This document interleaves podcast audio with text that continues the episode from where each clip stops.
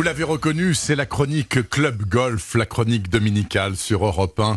Et le patron de cette chronique aujourd'hui, c'est Stéphane Place. Salut Stéphane. Bonjour Bernard, bonjour à tous. Alors, on va faire une chronique un petit peu particulière. On va s'intéresser au rapport entre la Maison Blanche et la petite balle blanche. Car, on ne le sait pas forcément tous, c'est le péché mignon des présidents américains. C'est le péché qui génère nombre de commentaires et parfois des critiques assez violentes. Il s'agit bien sûr de leur addiction générale au golf. Absolument, et cela ne date pas d'hier. Wilson, par exemple, le président qui avait engagé son pays dans la Première Guerre mondiale, 1200 parties de golf en deux mandats. Eisenhower, redoutable adversaire, paraît-il, avait carrément fait implanter un green dans les jardins de la Maison Blanche pour tester son putter en quittant le bureau ovale. Kennedy, malgré ses problèmes de dos, s'en allait taper régulièrement dans la balle blanche, mais comme d'autres activités dont ne pouvait se passer JFK, il pratiquait le golf très discrètement. Johnson, Nixon, Ford, Reagan jouaient aussi Obama et son vice-président Joe Biden également. Et c'est peut-être bien l'actuel locataire de la Maison Blanche, Monsieur Trump,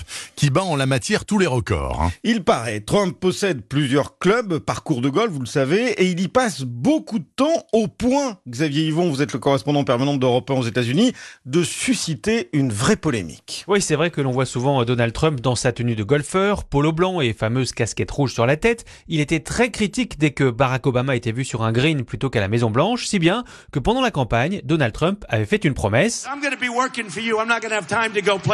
Je travaillerai pour vous, je n'aurai pas le temps d'aller jouer au golf. Bon, bah en fait, si les médias américains tiennent le compte, Donald Trump s'est rendu 174 fois dans l'un de ses golfs depuis qu'il est en poste. C'est un quart de son temps de président, beaucoup plus donc que son prédécesseur. Il ne joue pas à chaque fois, mais très souvent, il explique lui que c'est pour euh, nouer des relations, comme avec le Premier ministre japonais. On l'a vu aussi récemment avec Tiger Woods, qui s'est bien gardé de commenter le niveau du président américain. Officiellement, Donald Trump a un handicap de 2,8, mais un habitué des Greens, Trump, explique qu'il a un niveau plutôt équivalent à un 8 ou un 9, donc très correct. Ceux qui jouent avec lui le décrivent comme plutôt concentré sur la conversation, il veut toujours conduire lui-même la voiturette et ça ne le dérange pas de retirer une balle si la première ne lui va pas. La semaine dernière, Golf Magazine révélait cette anecdote. Dans son club de Floride, une plaque à son nom indique qu'il a gagné le tournoi local l'an dernier et pourtant, Donald Trump n'y a pas participé. Extraordinaire. Trump arrive même à mentir dans le golf.